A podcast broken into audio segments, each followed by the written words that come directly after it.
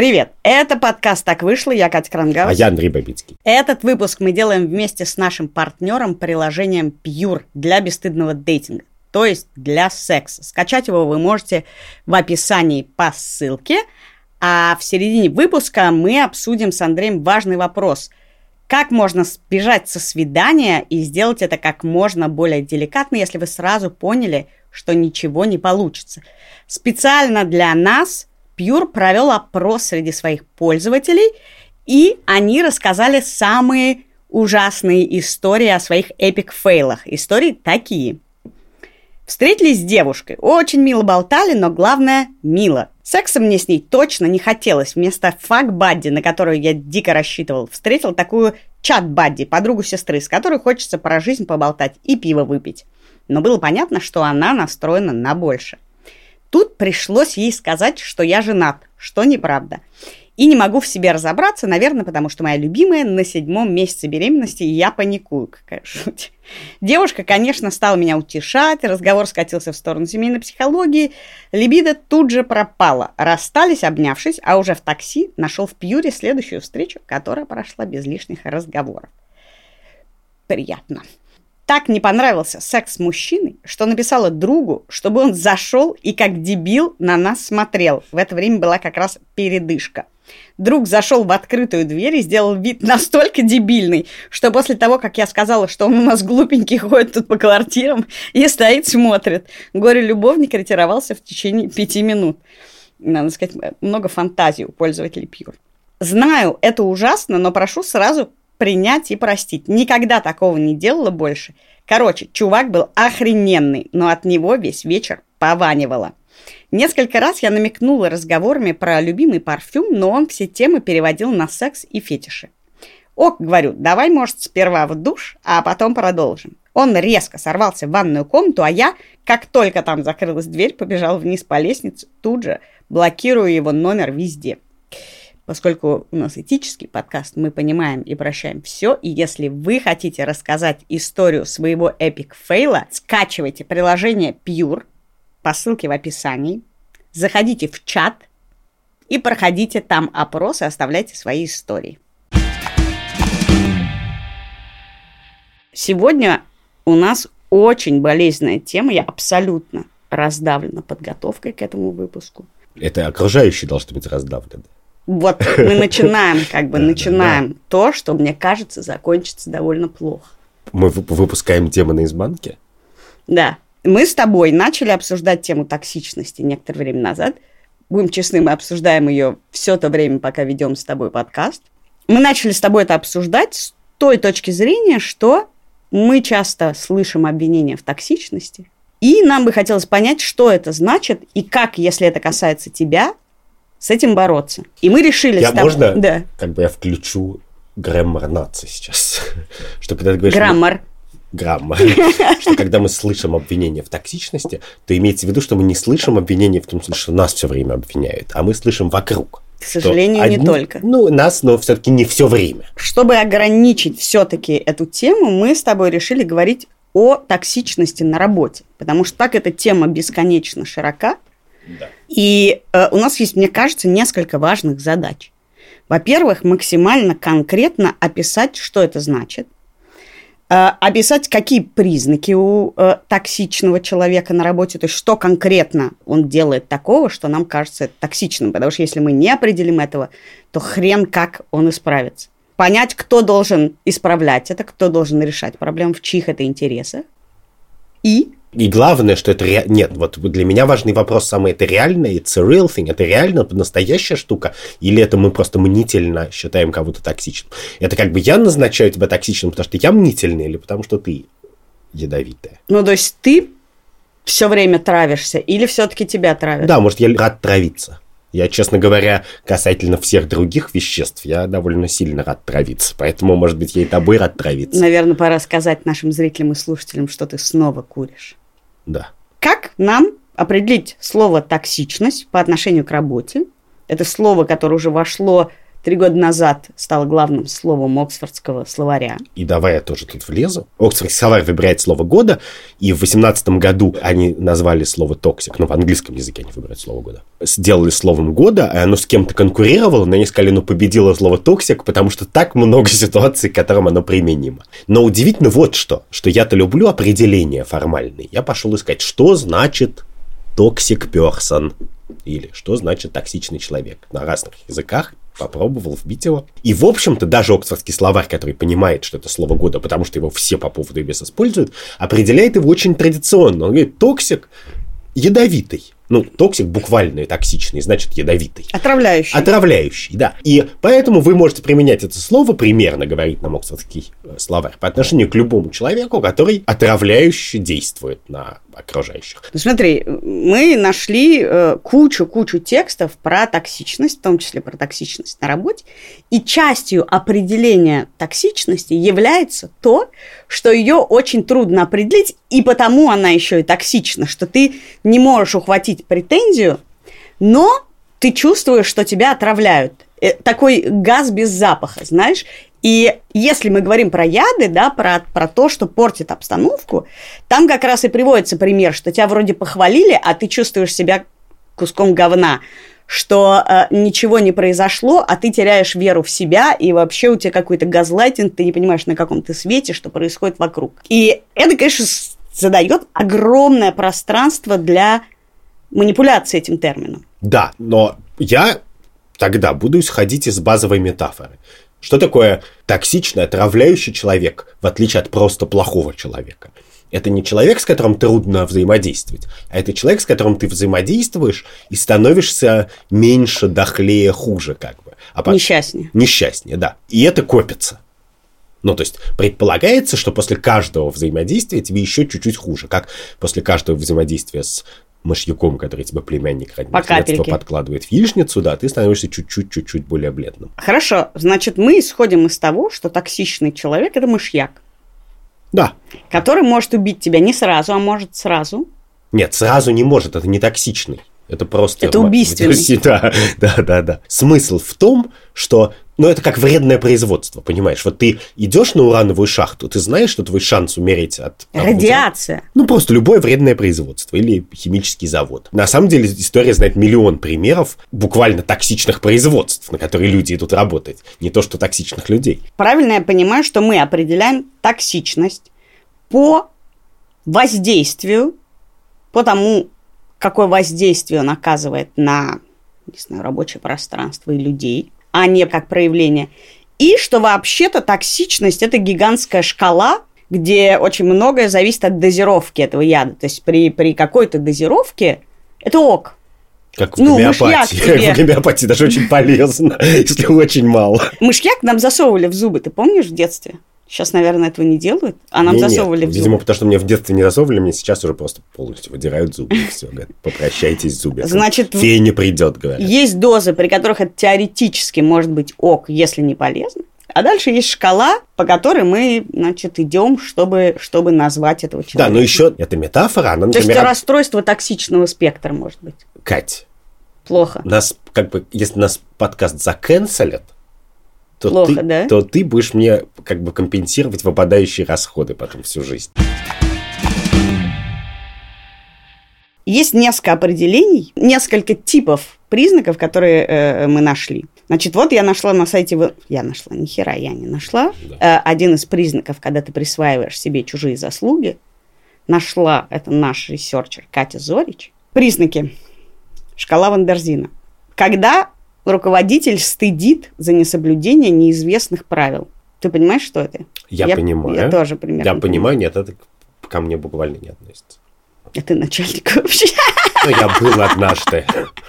Полтора раза в жизни. Ну, я встречала такое, наверное. Вообще, надо сразу сказать, что мы плохо понимаем, что такое токсичность, нам сложно это определить. Но, безусловно, есть люди в моей жизни рабочей, которых я без зазрения совести назову токсичным еще до понимания всех признаков на свете. Твой образ жизни высмеивается. В смысле, кто-то высмеивает твой образ жизни? Да, ну то есть, например, если у тебя сотрудник сидит и пьет шпинатовые смузи, А ты ему, как в песне Ленинграда, я даже не могу процитировать, э, рассказываешь про ЗОЖ. Это очень простой, кстати, тест. Если твой коллега пьет шпинатовый шмузи, шпинатовый шмузи.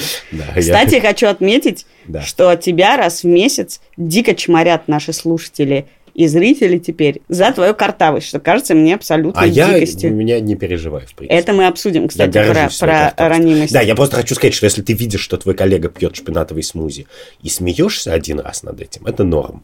Но если ты ловишь себя на том, что ты уже четвертый раз посмеялся на эту тему, то, чувак, ты токсичный, правда. У меня есть коллега, который забывал переложить мою зарядку, когда он ее брал со своего стола, на мой. И, наверное, я много с тех пор шучу про то, что если что-то сломалось, то это, значит, спросите у Паши. Ну, то есть, как я себе это объясняю, что в любом маленьком коллективе вообще-то создается своя какая-то система мемов, шуток. Это называется культура насилия, то, что ты называешь системой мемов и шуток. Ну, наверное, хотя мне кажется, что в отношениях и в маленьких коллективах мне всегда казалось, давай так, что это хорошо. Как ты понимаешь, я очень привычен к этому.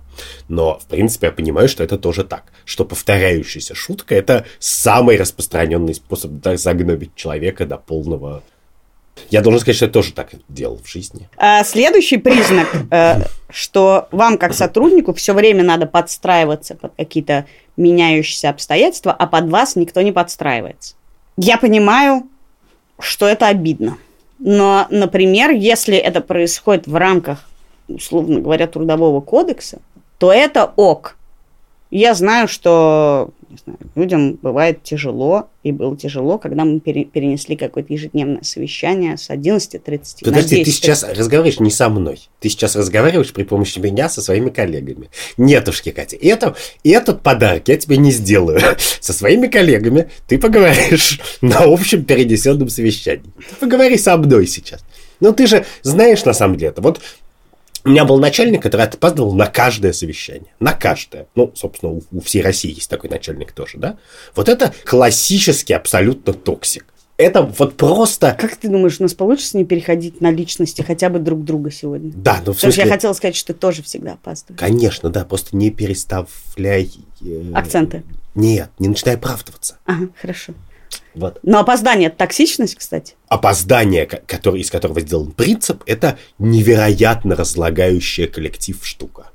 Но интересно, что это происходит, если начальник опаздывает. То, что у меня были периоды ярости, когда назначались совещания, и в какой-то момент тебе пишут, давайте через полчаса. И так бывает часто вообще. Мы не успели, там что-то давайте через полчаса, через 15 минут. И ты злишься, потому что в этот момент твой календарь идет нахер, и ты ничего не можешь с этим сделать. Ты не можешь сказать, чуваки, ну, то есть ты да. можешь, и я так говорил, чуваки, давайте, если мы назначили, то мы держимся. На что тебе резонно говорят, Типа, ну прости, мы собираемся обсудить, не знаю... У нас 17 э, человек, да-да-да. Нет, мы собираемся обсудить что-нибудь про через месяц, а у нас горит сейчас, и мы должны это решить, и это важнее. И ты понимаешь этот резон, но ты действительно впадаешь в ярость. Да, и но тут есть как бы способ из учебника. Расставляй границы. Просто если про тебя известно железно два факта. А, что ты не опаздываешь на совещание, а Б, что ты не, в, не вставляешь случайные совещания в свой график, то это работает. К этому все привыкают. Но я сотрудник. Я, как я расставлю границы, если мне сменили время совещания? Как это, как это граница? Что я приду и скажу, извините, все, Но 10 минут прошло, я ушла. Ты и заводишь Google, Google календарь, и тебе нельзя сменить в нем время совещания. А, в смысле, что все, ну хорошо. Да, так, так ну, можно. Нет, погляди, на самом деле мы все время скатываемся в какую-то мелкую рабочую... Но мы же... Да, но я просто хочу сказать, что это все видели примеры этого. Ну, я не знаю, вот как бы лучший пример это Путин, который просто везде опаздывает на два часа. Это стейтмент, мне кажется, да, уже превратился конечно, в стейтмент. Конечно, но я видел миллион людей меньшего ранга, которые поступали так же, которые не просто все время опаздывали, но при этом в те редкие случаи, когда они не опаздывали, начинали встречу с того, а где все. Да, и кстати, это, излились, это, излились. Да, да, да, и это самое безумное. И, чувак, как бы ты опаздываешь каждый раз, поэтому уже давно не приходим вовремя. Ну хорошо. Но... Мы типа с сентября вовремя не приходим, да? Но ты видишь разницу между тем, что делает Путин, вот это я приду тогда, когда я решу, И тем, что вообще-то есть огромное количество людей, у которых проблема со временем. Они могут быть рассеянные, тревожные. Я они такой. Что... Да. И поэтому, когда ты опаздываешь, я понимаю, может быть, не сразу, что ты не мне срешь на голову, а ты, ну, у тебя какая-то органическая особенность, что ты не успеваешь, торопишься, конечно. думаешь, что успеешь. Так, конечно, есть Ты, для, ты в этом проявлении не токсичен. Конечно, так в этом и смысл. Токсичность включает в себя мотивацию или отсутствие мотивации. Токсичность – это не свойство. У людей есть миллион свойств, которые вредны для Это работы. результат. Кто-то опаздывает на совещание, даже в зуме, даже хотя он сидит в кресле, как бы в том же самом смартфоне, тупит с утра до вечера, но опаздывает в зум. Это люди, это- которые умудряются опоздать на самолет, сидя перед Да, да, да. Кто-то ленивый, кто-то необязательный, кто-то слишком увлеченный, кто-то все время предлагает безумные идеи и тратит половину рабочего дня на то, чтобы, значит, понять, что они безумные и так далее. Есть миллион причин, почему коллега чей-то может вредить общему коллективному рабочему процессу. Но токсичность это не просто недостаток. Это когда ты свой недостаток действительно начинаешь использовать для того, чтобы э, сделать жизнь окружающих ничтожнее хуже. Сознательно.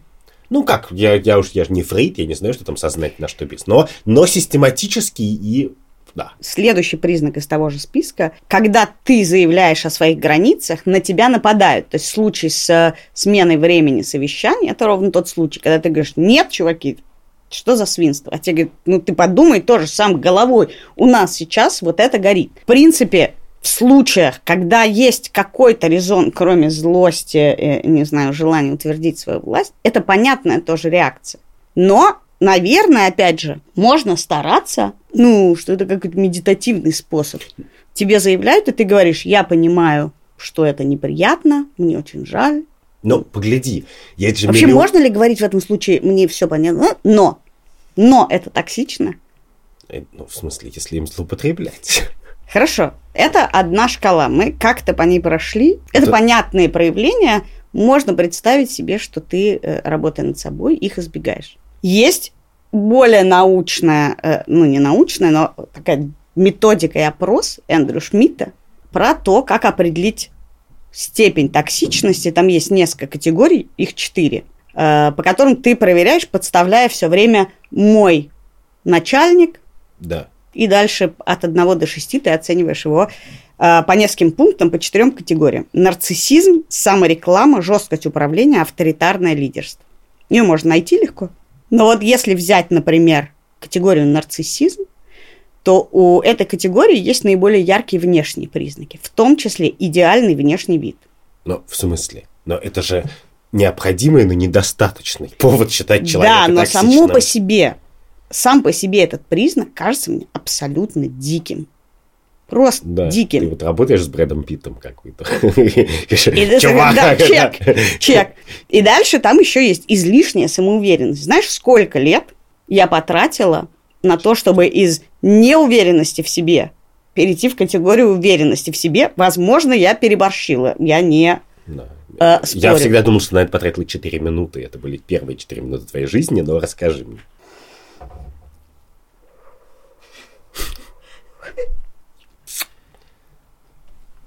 Когда ты избавилась от комплекса самозванца? Знаешь, я научилась, вот и, и помимо этого я научилась молчать. А Э, почему, Как первое. почему мы так весело с тобой шутили до этого выпуска, а сейчас не можем? Я не знаю, как тебе, про себя я тебе сказала, что это самая болезненная подготовка к выпуску, потому что там было несколько моментов, мы можем их рассказать, что была идея опросить э, наших с тобой коллег, чтобы они анонимно написали Да, я, черт, я который- вы, кстати, в конце концов стал был очень против, потому что мне показалось, что это тоже какая-то токсичная да, мне практика. стало. Нет, мы про это э, э, обсудим, что есть практика, которая называется 360, когда ты раз, например, в три месяца заводишь анонимный черный ящик, куда все э, кидают вот такие описания про коллег, э, который должен быть супер анонимный, чтобы вообще даже никак нельзя было узнать, кто это. И дальше это выносится на обсуждение. Очень важно выслушать того, про кого это. И вот так это должно проводиться Единственное, что советуют, э, чтобы это делал не HR, который как бы тогда это со стороны, а именно, чтобы это была практика внутри компании. Ты реально погрузилась. От руководства. Я просто хочу тебе Да, сказать, а второе, подожди, да. я просто добавлю. А второе, значит, э, э, когда мы отменили идею с тем, чтобы сотрудники это сделали, я попросила нашего продюсера Лику Кремер составить такой список про меня.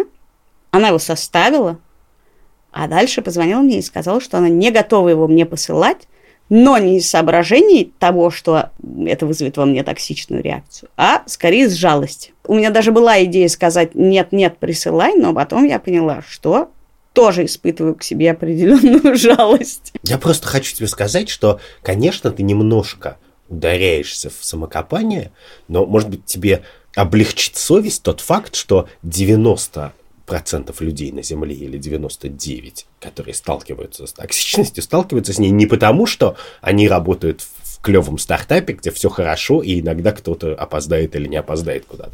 А они работают токсичностью, потому что вся их система на этом построена. Вот все это про невозможность границ, авторитарный стиль управления, бум-бум-бум, да есть миллиард, миллионные организации, которые только так и существуют. Ну, начиная с всех силовых, где весь смысл просто в этом. И, по, и я считаю, что, кстати... Это... Вообще все иерархичные структуры. Ну как, и они бывают по-разному иерархические, но есть некоторый набор организаций, которые прямо уже по смыслу существования таков. Это, это силовые иерархические структуры, это какие-то сектантские структуры, оверачиверские всякие организации, которые хотят достичь всего. Ну, типа какого-нибудь стартапа маленького. Ну, в смысле, компания Илона Маска тоже такие, про это были огромные тексты э, в бизнес-прессе, как все повидавшие на своем веку опытные менеджеры, которые приходили туда работать, и которых сманивал Маск из других компаний, через какое-то время уходили, потому что как бы говорили, что человеческая жизнь не стоит как бы такого говна, даже если мы полетим на Марс. Как просто есть, милли... есть маленькие стартапы, которые как бы говорят, мы все не спим 17 месяцев, но потом становимся миллионерами. Как бы. И понятно, что предполагается, что в течение этих 17 месяцев у тебя нет личной жизни, сна там и чего-то. И Ты... это токсично или нет? То есть, если это большая компания, это токсично, а если маленькая, ты считаешь, что нет? Ну, как? И дальше... А коллеги потом уходят и считают, что да. Нет, если маленькая, то тоже да. И бывает так. Но просто... А ну, это к разговору о том, возможен ли стартап без обсессивности э, на ранней стадии. Да нет, просто, может быть, ты настолько дел- разделяешь эту цель, что тебе пофигу. Если, если у тебя есть... До очень... поры до времени. Конечно. Конечно. Потому что как только твое настроение с увлеченности сменяется на выгорание, как это часто бывает. Это называется, это называется IPO в бизнес-литературе этот момент. Это удачное выгорание. То в этот момент все то, в чем ты участвовал, и то, что было тебе пофигу, как ты говоришь, все начинает использоваться Конечно. в обратную У тебя появляется сторону. время, ты идешь к психотерапевту, и он говорит, а что вы такой нервный? А ты ему рассказываешь про свои последние три года на работе. И он говорит, о, чувак. А сейчас интеграция нашего партнера приложения Pure, приложение для бесстыдного дейтинга и приложение Pure, которое можно скачать по ссылке, а, провело опрос, сбегали ли вы со свиданий, расскажите как и вообще прилично это или нет, и почему. Сбегал ли ты со свиданий, Андрей? Я... Не, не, ну, я не сбегал, прямо сбегал, нет. Но ну, я, ты считаешь, как бы, это ок или не ок? Но я их.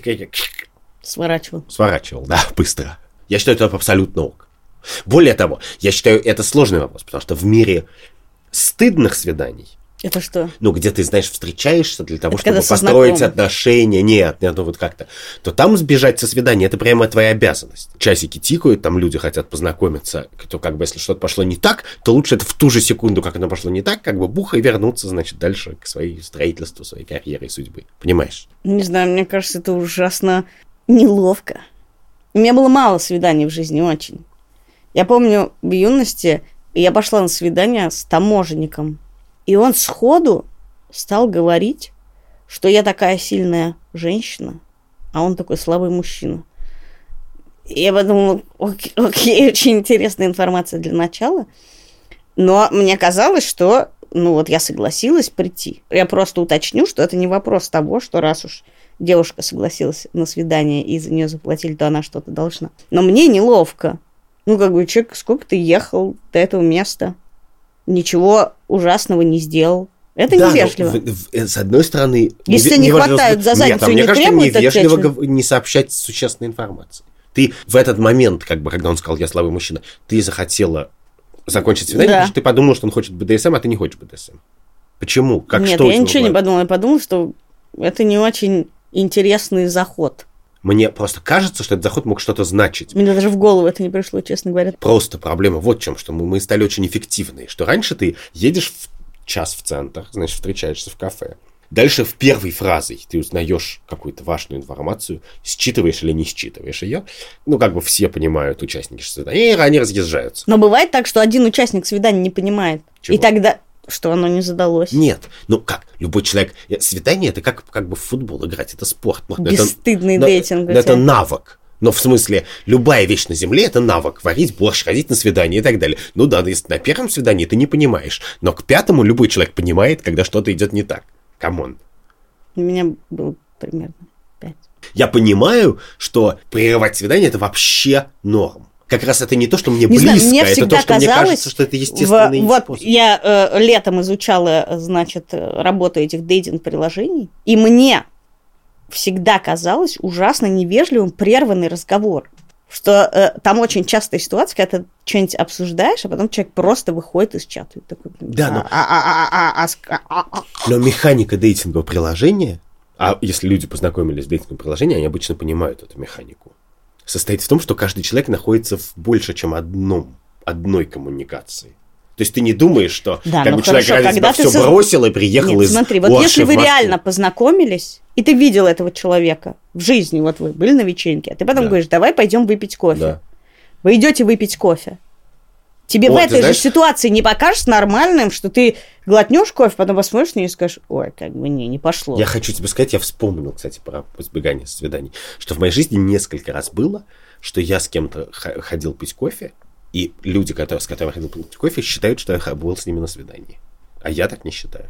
Со знакомой ты бы так не поступил. Ты не встал бы э, через минуту и сказал, химии нет. Нет, потому что, в принципе, есть другие, как бы, помимо химии, есть вообще-то темы для разговора. Можно Ну, так а хорошо почему ты со время. свидания тогда сбежишь? Потому что вообще-то, пока есть общая тема, как бы, то это можно назвать свиданием, не свиданием, но это полезная штука. А если ты сидишь на свидании и предполагаешь, что твой партнер, человек, который сидит напротив, хочет одного, а ты точно вот этого одного не хочешь, ну то как бы Вы можете ответить на эти вопросы, и мы в следующий раз также обсудим их с Андреем. я хочу напомнить, что вообще приложение Pure не для Не ответов для- на опросы. Да. Мы там гораздо больше людей, которые не отвечают на опрос, я надеюсь. И его тоже можно скачать по ссылке в описании. Ужасно, ты хоть скачай Pure, я не могу. Давай перейдем к тому, как решать эту проблему и кто ее должен Подожди, решать. А, подожди. Давай мы сначала, мне просто это очень важно, что а, очевидно, что один и тот же яд на разных людей по-разному воздействует. У кого-то есть противоядие. Ну, например, кто-то, на, у него и настолько счастливая семья и, нас- и настолько интересные хобби за пределами работы, да, что на работе ему вообще, в принципе, пофиг, он может что угодно вытерпеть, да? Ну, то есть про крепость организма, про Да, да. У кого-то крепкий организм, у кого-то крепкий тыл, как говорят. У кого-то work-life balance. Кто-то очень разделяет цели. Ну, то есть, если ты запускаешь спутник в космос, то ты можешь настолько как бы фанатеть от этого спутника, что тебе, в принципе, ты не обращаешь внимания на то, как к тебе обращаются и кто над тобой смеется. Более того, в, так- в таких условиях часто в токсичности обвиняют какого-нибудь одного сотрудника, который все время говорит, нам мало платят. а, у нас э, неправильное Или начальство. В 23 я хочу пойти домой. Ну, даже так, когда человек один, он, может быть, даже говорит какие-то вещи, которые можно принять за справедливые, типа начальство само не знает, чего от нас хочет. Что часто вообще-то бывает, когда ты решаешь новые задачи, ты не до конца знаешь, э, как ее решить и какую именно задачу мы решаем. Конечно. И в таких случаях э, токсичность оборачивается в обратную сторону. Я вспомнил почему-то, что я смотрел документалку про Билла Гейтса, а Билл Гейтс абсолютно такой святой. Анти-Стив Джобс.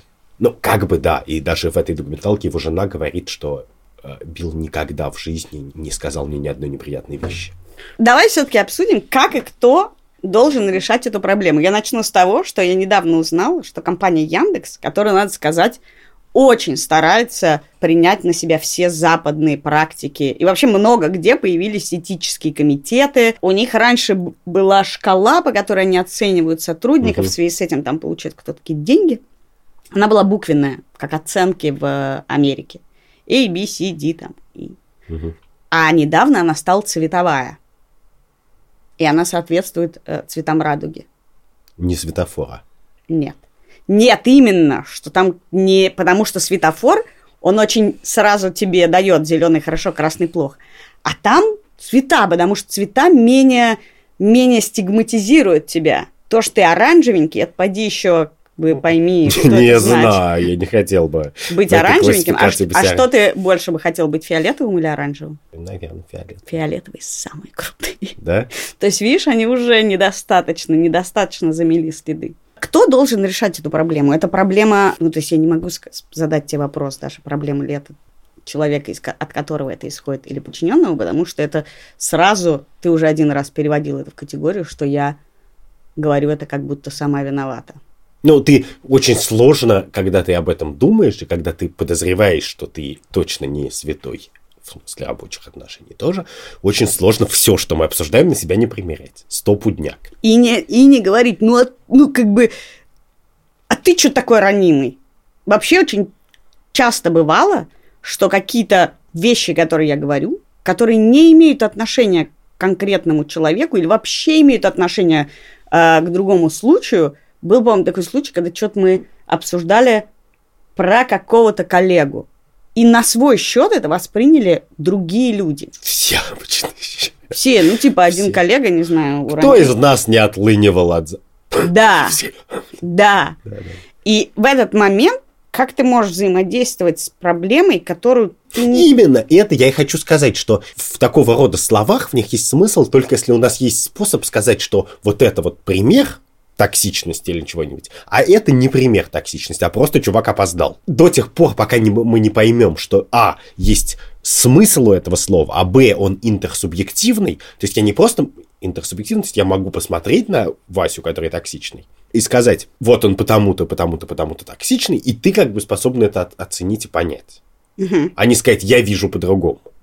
Только тогда это слово становится осмысленным. А как что, опрос проводить? Я Нет. на прошлом совещании сказала, а вот был еще такой случай. Скажите, считаете ли вы, что это было токсичным и насколько по шкале от 1 до 10 и все, что до 4, нам Нет, насрать? ну come on. Как человек еще, значит, родившийся в Совке и, значит, проживший... Я, кстати, не люблю слово Совок в Советском Союзе и, и проживший, значит, трудные постсоветские годы, значит, в Москве, я должен сказать, что механизмы репутации работают. Вот если ты в Москве, особенно от людей старше, там, 35, про кого-то слышишь, что это он я. Я непростой человек, или ну вот он Или, такой. А, да, вот он такой. Я люблю да. вот это, зато он очень умный. Да-да, то это просто сто пудов как бы токсик. Сто Ты пудов. знаешь, что все эти фразы относится к нам, да. Да, знаю. Да. Нет, если, но важно, как часто ты Если бы мне было 34, я могла бы еще. Нет, но я знаю людей, про которых каждый, с кем ты начинаешь говорить, говорит, непростой человек. И это буквально про начальника роты ОМОНа бессмысленно говорить, что он непростой человек, понимаешь? Вот что я тебе хочу сказать. страдают хорошие Страдают люди добра. Нет, ну, страдают те, с кем мы взаимодействуем. Но на самом деле это же важно, что мы в некотором смысле от начальника роты ОМОНа ждем, что он не будет избивать людей, которые не входят в эту роту для начала. А потом уже он не будет избивать еще и тех, кто внутри этой роты тоже. Ну, то есть мы не можем сказать, что в Росгвардии кто-то токсичен, потому что все это придумано но, как но, Нет, но я-то абсолютно уверен, что большую часть зла, которая производит ОМОНовский полковник, он происходит внутри казармы, а не вне казармы. Что вне казармы он как бы раз в год побьет 30 человек, как бы, а внутри казармы он устраивает ад 365 дней в году. Хорошо, вот э, смотри, мы знаем, что есть маленькая компания, большая компания, которая управляется вот ровно человеком, про которого говорят, он такой человек. Когда... Илон Маск, например. Да, вот да. когда ты идешь работать к Илону Маску, ты берешь на себя какую-то ответственность за это решение? Я считаю, что вот, вот когда ты идешь работать к Илону Маску, на тебе 100% ответственности. Ну, кому? Потому что Чувак, ты все знаешь. Ну, в смысле, если ты идешь как бы в э, rocket science, в космическую отрасль, не умея прочитать как бы трех строчек на любом сайте в интернете, ну, come on, чувак, ну, тогда, ну, уволься и все, делов-то. Точно. А вообще, уволься и делов-то, это нормально? Ты понимаешь, что про все? Конечно, Хочется да. сказать, ну, если тебе не нравится, встань и выйди. Да, я, вот, это важно, потому что это тоже сложно. Вопрос вот в чем, что в любом коллективе ты должен еще в разной степени ты воспринимаешь его как себя как совладельца, себя как одного из капитанов. В маленьких компаниях. Ну, в маленьких, в больших. Вот Илон Маск, очевидно, что я никогда в жизни не пошел бы работать на Илона Маска. Никогда Ну, потому что, бы. знаешь почему? Потому что он считает, что он э, ведет космический корабль э, в, значит, воинствующую вселенную, что там Среди- все враги... Среди агонизирующих карбонайзеров. Да, там все враги, да. и он на войне. Вообще-то очень часто это движет токсичным руководителем. Да, но у Илона Маска есть при А на войне им насрать на токсичность. Почему-то он, благодаря, то есть именно потому, что он такой псих, он добился того, чего очень много других очень умных и успешных в других делах людей добиться не смогли. И главное, когда Маска вот нанимает, он же это не обувная фабрика во Вьетнаме. Ну, в смысле, он нанимает за много денег. Он говорит, я нанимаю лучших за много денег, третирую как хочу, как бы. Ну, и в принципе, вы большие мальчики. Если вас нанимают за много денег в главную компанию человечества, ну, буквально, как бы, я уж не знаю, там, сколько стоит Тесла. Он да. недавно потерял кучу денег из-за того, что что-то... Не недавно, а несколько дней назад потерял кучу денег а, из-за того, что он что-то написал про в биткоин. Твиттере, да. Да. Ну, понимаешь, проблема в том, что он, он своим твитом потерял больше денег, чем все люди, которых ты знаешь, знал уже, заработают за всю свою жизнь. И мы все это понимаем. И в- мне кажется, что на этом уровне это всегда очень осознанная сделка. Ты знаешь, что ты чувак лучший в своем деле, если описать дело как, как бы, э, как бы создание космических кораблей. Ты знаешь, что он абсолютно тюкнутый, и он этого абсолютно не скрывает. Вообще. Он завел твиттер, чтобы ты мог в ежедневном режиме наблюдать, какой он псих. И он, в принципе, платит точно выше рынка зарплату. Хорошо, ну, как а бы как, сам когда решил. же. э, люди в Америке выбирают Трампа, в большинстве у них есть такая процедура, выборы, есть большинство, которое выбирает. Его можно назвать токсичным президентом. Но я не люблю размывание. Он токсичный в том смысле, что его коллеги страдают. А, а какой он для страны? Ну, для страны нет такого слова токсичный. Хорошо. Есть три, такая известная вещь, три реакции на э, стресс. Борьба, Да, замирание, побег. да. Значит, когда ты идешь в компанию, например, когда ты ожидаешь этого стресса, или когда ты сталкиваешься с ним, Да. если ты можешь сбежать, то это простой выход, и на самом деле, ну, яд этот тебя не травит. Вот ты его чувствуешь на каком-то уровне, потому что все, что ты не чувствуешь, на мой взгляд, не является токсичностью, Мгм. если ты к этому резистень. Значит, если ты можешь убежать, ты в этот момент встаешь и выходишь. Если ты борешься с этим, то, на мой взгляд, ну, это решение. Вот тут такая несправедливость, или это плохо, я буду бороться. Например, отстаивание своих границ, когда ты на работе, не знаю, человек все время, один коллега вышел, а он все время начинает его обсуждать и высмеивать, ты можешь сказать, можно, пожалуйста, при мне этого не обсуждать. Можно ли, пожалуйста, со мной так не разговаривать. И вообще, кстати, перестает ли среда быть токсичной, если, не знаю, начальник всех говнит, ты ему говоришь, со мной так не разговаривайте, и с тобой он так не разговаривает. Перестает ли эта среда быть для тебя токсичной? На мой взгляд, нет. не нет, факт. Нет, я знаю, потому что в таких обстоятельствах я тоже работал. Я тоже. Да. Но, кстати, пока со мной так не разговаривали, мне было более спокойно. А, Да, именно, именно. Самое фиговое это когда как бы всех гнобят, а тебя по каким-то причинам не гнобят. да, ты чувствуешь, что ты становишься неприятен для окружающих. Не, я даже нет, я просто чувствую это какое-то несоответствие, ну, в смысле, у тебя кризис идентичности, а ты не понимаешь где-то, да. И самый яркий пример, на мой взгляд, очень странной ситуации, в которой непонятно, почему претензии предъявляются этой стороне. Это термин, который использовала студентка Оксфорда. Она написала статью про toxic productivity, токсичную продуктивность. И посвящена она была тому, что когда начался карантин, и она, как и многие другие, э, в стрессе залегла и замерла на диване э, с телефоном в руке, проверяя бесконечные соцсети, появилась, и это было так, волна людей, которые... э, была шутка про то, что, э, значит, э, бинго, скачали ли вы три фитнес-приложения, Да, да, да. что срочно начали учить язык. И мы когда обсуждали эту тему на нашей летучке, выяснилось, что, не знаю, пять из шести участников испекли и пекли хлеб во время карантина. И ты знаешь, я тоже пекла багеты. Мгм. И она назвала это токсичной продуктивностью, потому что она в этот момент и многие другие испытывали адский стресс от того, что они парализованы, и вот это все на них давит и действует разрушительно, потому что они чувствуют, что они, столкнувшись с действительно объективными тяжелыми обстоятельствами, лузеры и неудачники. И тут я не понимаю, а почему эта проблема моя, я не стала учить Что язык. Я скачала фитнес-приложение. Я пекла багеты. Я виновата в том, что ты так справляешься с стрессом. Я пекла багеты тоже, чтобы справиться со стрессом. Почему моя продуктивность токсична? Потому что это очень важно. Токсичность – это улица с двусторонним движением. Боже мой, я наконец-то использовал это выражение в нашем подкасте. И некоторые люди такие нежные, что их может отравить что угодно, даже просто жизнь за окном. То есть это два ползунка – токсичность и э, ранимость. Конечно. И что э, при некотором уровне одного долж, должен быть некоторый уровень другого, чтобы это действие Более того, я вообще-то считаю, что ранимость, рост ранимости на работе, он гораздо потенциально более разрушителен даже. Есть э, термины ванилька и снежинка, которые относятся к людям, которые Слишком ранимым и которые Да. очень уничижительны. уничижительно. Да. Тогда как токсик, на самом деле обратное этому, считается нормальным и обвини... ну, это обвинительное нормально. Возможно, проблема в том, что токсичность суровый термин, а очевидно, что уменьшительно-ласкательные в снежинке и ванильке, они высмеивающие. Но подожди секунду, это естественный какой-то процесс. Значит, Можешь ли ты сказать, да, я буду бороться с собой, а ты, пожалуйста, иди к психотерапевту, хотя это тоже э, агрессивное нарушение границ. Но ты поработай со своей ранимостью, со своей мнительностью, потому что часть того, что ты принимаешь на свой счет, часть того, что отравляет твое существование, это вопрос твоей недоуверенности, твоей ранимости. Это вообще не имеет отношения к этой рабочей ситуации. конечно, я вообще... Работа, в современном понимании слова, мне кажется, что это чудо.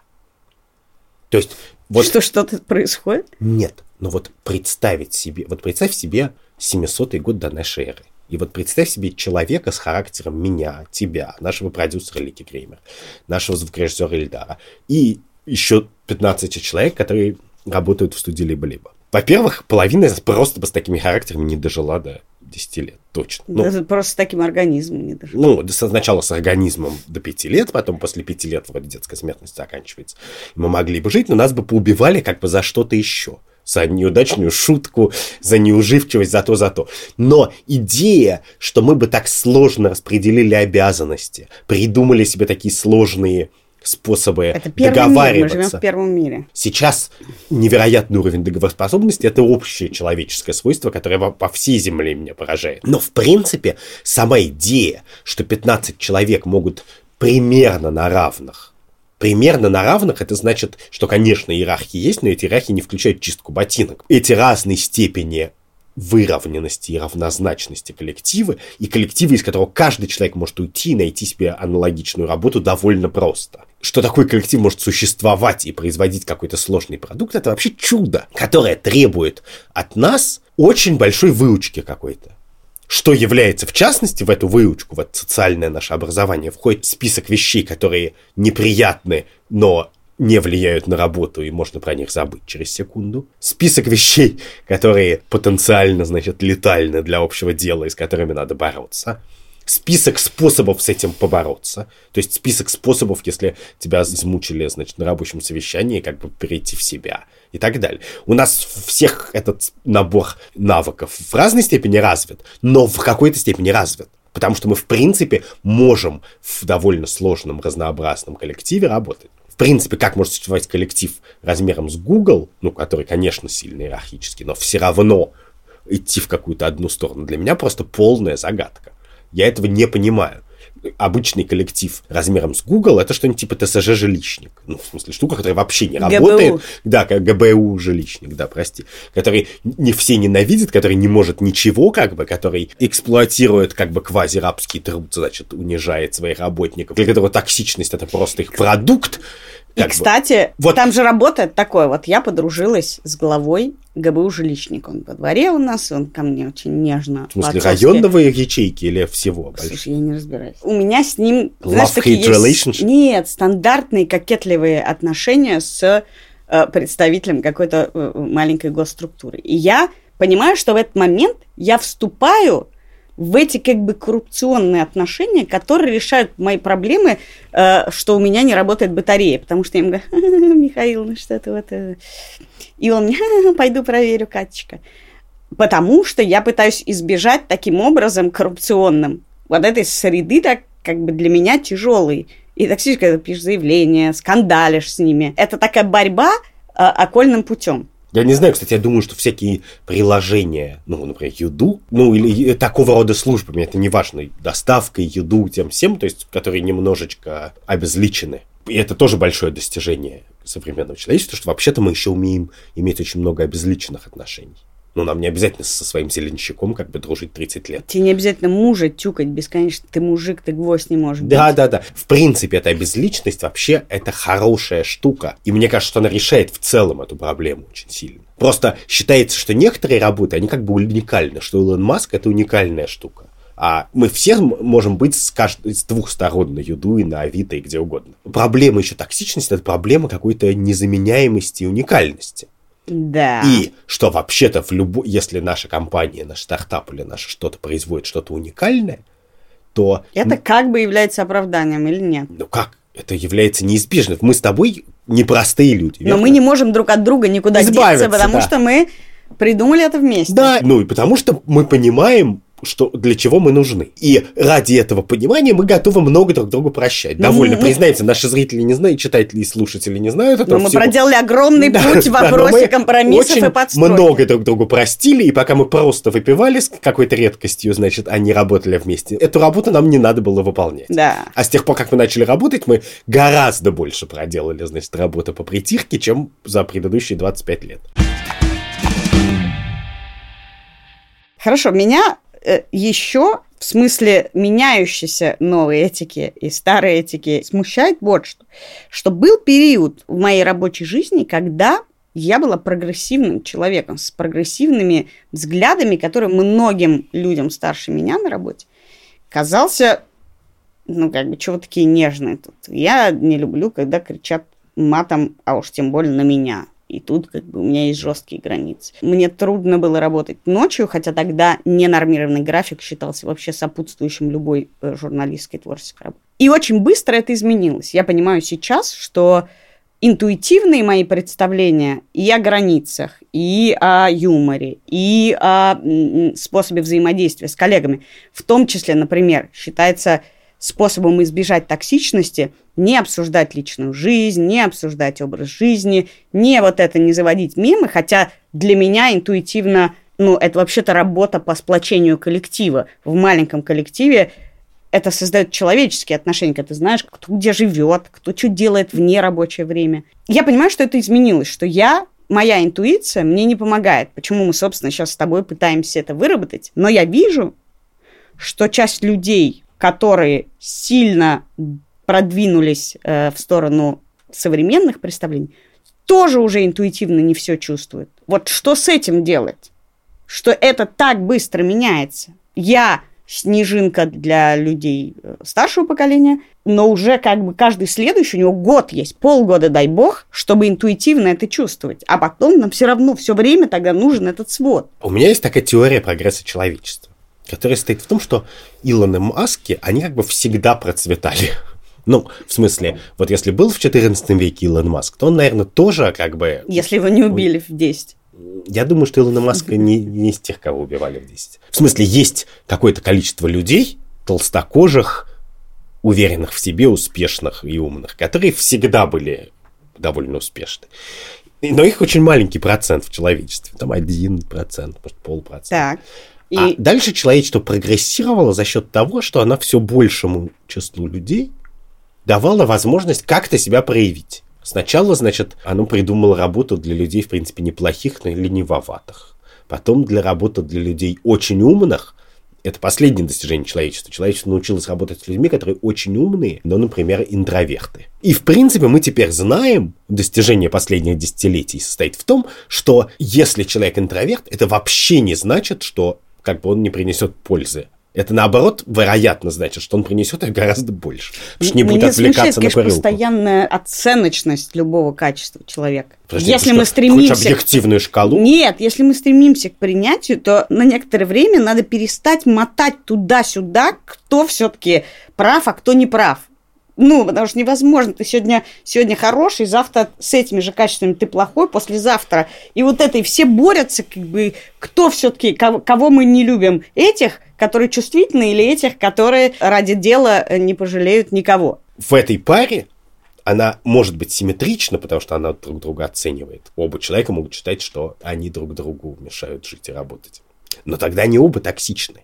Потому что токсичный человек, он, среди прочего, не может считать, что как бы его жизнь отравлена. Нет, именно, именно, что я только что хотел тебе сказать. Вот, скажи. Что для меня вопрос моей токсичности стал актуален тогда, когда я поняла, что я ухожу с работы и очень часто чувствую, что меня воспринимают как токсичного человека.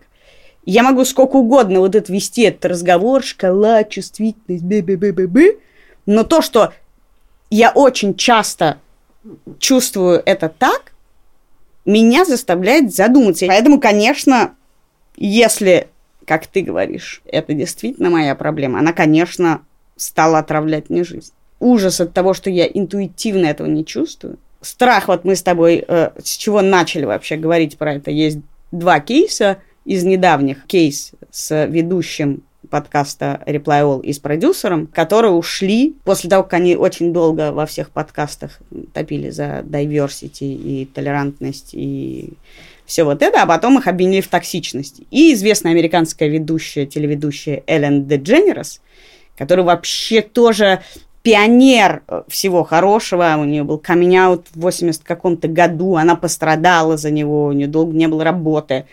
Uh, у нее есть свое шоу, где она зовет очень важных людей для э, движения за ЛГБТ права, за то, за все, за все. И ее коллеги обвинили во всем этом, и она тоже была абсолютно растеряна. И я понимаю, что это реальная ситуация, в том числе и для меня. Так нет, подожди, просто честный взгляд на вещи такой, что вообще-то разной степени плохости люди, ну, слабости, плохости и так далее, производят почти все добро на Земле. В смысле, не то, что только они его производят, но во всем любом Я хорошей вещи на Земле, которые есть. Слабости. В испеченной булочке, в космическом корабле, в подкасте, во всем есть довольно много труда людей, у которых есть недостатки. И поэтому в тот момент, когда мы говорим, что есть такие недостатки, токсичность – это такой специальный, плохо определимый недостаток человека, который его дисквалифицирует из работы в коллективе. Более того, это cancel э, культура, как ее перевести? Культура отмены, говорят по-русски. Культура отмены, когда мы просто, да, ну, как бы сходи с трассы. Да, мне кажется, что это очень инфантильный взгляд на экономику, в первую. Это инфантильный взгляд на коллективное действие. Смысл коллективного действия, смысл политики, например, состоит не в том, чтобы стоять в белой одежде как бы с плакатом. Смысл политики состоит в том, чтобы устраивать коалиции, договариваться с кем-то об общих целях коллективное действие даже на уровне пустить маршрут трамвая, значит, где-то в новом месте, или переименовать парк, или разбить грядку, требует договариваться с плохими людьми. Или с людьми, которые тебе не нравятся, или людьми, которые тебя задевают. И, в принципе, идея токсичности и бестоксичных коллективов – это, в первую очередь, отказ от коллективного действия. Мы говорим, есть такие вещи, которые мы готовы, и этих вещей все больше, делать только как бы с единомышленником. В широком смысле. Пусть единомышленниками не касательно политики, а касательно там методов взаимодействия. Ну, с политикой это произошло. Да. И в целом это мне кажется, на каком-то высоком уровне. Инфантилизации, а не... А не прогрессом. Да, и инфантилизация и прогресс часто идут рука об руку. Ну, мне кажется, что вот падение насилия – это хорошее следствие нашей инфантилизации. Есть много процессов, которые, мне кажется, происходит от того, что мы немножко становимся как дети. Что мы позже получаем образование, позже начинаем работать, сами заводим меньше детей, больше сохраняем. Особенно мы с тобой. Ну, не мы, но почти все остальные. Меньше и так далее. И это, например, приводит к тому, что насилие становится меньше, на самом деле, не больше. И к нему относятся хуже. Но есть при этом какие-то важные ситуации, когда ты просто должен это про себя сказать. Вот у меня есть коллективное какое-то дело, в нем участвуют не очень приятные люди. Если... Но я с этим справлюсь. Ну, либо я с этим справлюсь, либо ты говоришь, этот человек уже вредит нашему коллективному делу. И тогда ты вроде как обязан пойти в Твиттер. Угу. И меня смущает, что это очень редко, мне кажется, это единственный законный способ бороться с токсиком. В принципе, вот если есть общее дело, и ты видишь, что есть человек, который настолько как бы ядом плещет, что он мешает общему делу уже. Что он не портит настроение раз в две недели кому-то, а просто реально мешает общему делу. То, то тогда твой, ты, наверное, если ты заинтересован в успехе дела, ты должен с этим бороться как угодно. История, которую мы упомянули... Или ты готов отказаться от про, этого дела. Про подкаст Reply All, она в этом смысле показательна, потому что подкаст Reply All совершенно великий подкаст, ну, в смысле, это очень хорошее, полезное дело. И люди, которые в Твиттере обвиняли его ведущих продюсеров в том, что они toxic, в принципе, работают в другом отделе, с ними никак не пересекаются, а пересеклись два раза по некоторому вопросу, по которому у них были разные мнения по поводу профсоюза надо ли делать профсоюзы, как его делать. И когда человек обвиняет в том, в токсичности, отсутствии поддержки человека, который в принципе работает у себя в своей комнатке. Не, и не, не отправляет то, что... тебя лично? Да, то мне кажется, что это просто мелкое говноедство какое-то. Что ты не всерьез говоришь, у нас есть общее дело там и так далее. Ты говоришь, я вот так вижу мир, и этот человек не вписывается в мою картину мира, поэтому мы его фигак и, и, по, и поохерим. Мне просто кажется, что на самом деле это же обратная сторона. Вот этот признак, что ты должен подстраиваться под все время меняющиеся правила, и это признак токсичности. Что он, он работает тут в две стороны. Потому что, очевидно, ни Эллен Дедженерес, ни Пиджей, э, ведущий подкаста Реплейл, явно не понимали этого. Чего? Ну вот того, что их сейчас в этом обвинят. Для них это не было токсичностью. Они явно считали себя тоже в какой-то момент очень прогрессивными людьми. Они поддерживают все современное движение. ЛГБТ, Black Lives Matter – не знаю, diversity, они, может быть, даже cancel culture поддерживают. И вдруг они понимают, что они просто не поняли правил. И мне кажется, что как может возникнуть эта культура дисквалификации? Если эти правила неизвестны людям. Ну, потому что мне кажется, что не надо это считать культурой, а надо просто считать, что вообще в мире есть говнюки, они как бы есть со стороны зла, со стороны добра, есть плохие люди, которые производят благо, есть хорошие люди, которые разваливают коллективы и так То далее. То есть ты предлагаешь мне вернуться к концепции «сам дурак»? Я думаю, что штука вроде уровня сложности подкаст-студии – это уже космический корабль. Это чудо человеческого взаимодействия. Правда, я искренне так считаю. И, в принципе, мне было бы странно, если бы довольно большой и сложный коллектив, занятый производством чего-то неописанного в методичке, ну, не пошивом наволочек, а чем-то сложным, требующим постоянного придумывания и перепридумывания. Там все было идеально гладко. Это невозможно. Просто мне кажется, что в этой ситуации очень странно забывать о том, что помимо взаимоотношений, помимо рынка труда, персональных историй и так далее, есть какая-то общая цель, которую в разной степени люди ценят и к ней стремятся. То, к чему ты подвел, очень утешительно для людей, которые могут чувствовать, что они могут пострадать за токсичность. Если мы не назвали какие-то важные признаки внешней токсичности Если мы работе, забыли кого-то обидеть. Если мы не обидели кого-то зря, пишите в комментариях к YouTube, пишите э, в комментариях к подкастам. Это был подкаст «Так вышло». Я Катя Крангаус. И я Андрей Бабицкий. И несмотря на все сложности, мы работаем вместе, чтобы делать клевый подкаст вместе. Чтобы, и я хочу отметить важную вещь, нам часто про это говорят, что ведя этот подкаст, мы не имеем в виду, что мы люди этически выверенные, что мы не токсичные люди. Мы просто пытаемся э, договориться и понять, как устроены разные взгляды на эту проблему и как договариваться и понимать друг друга. Мы стараемся слушать и слышать, как бы плохо у нас не получалось. И я хочу сказать, что некоторые люди в YouTube, что довольно уже смешно делать в 2021 году, обращают внимание, что я картавлю. Я хочу вам сказать одну вещь. Идите. Нет, я хочу сказать, и на солнце бывают пятна. Этот выпуск, как и все другие, мы сделали вместе с нашим звукорежиссером Ильдаром Фатаховым, Продюсер Лига Кремер редактором Андреем Борзенко. и следователем Катей Зорич. Этот подкаст в студии «Либо-либо». Мы снова встретимся с Андреем через неделю. Пока. Пока.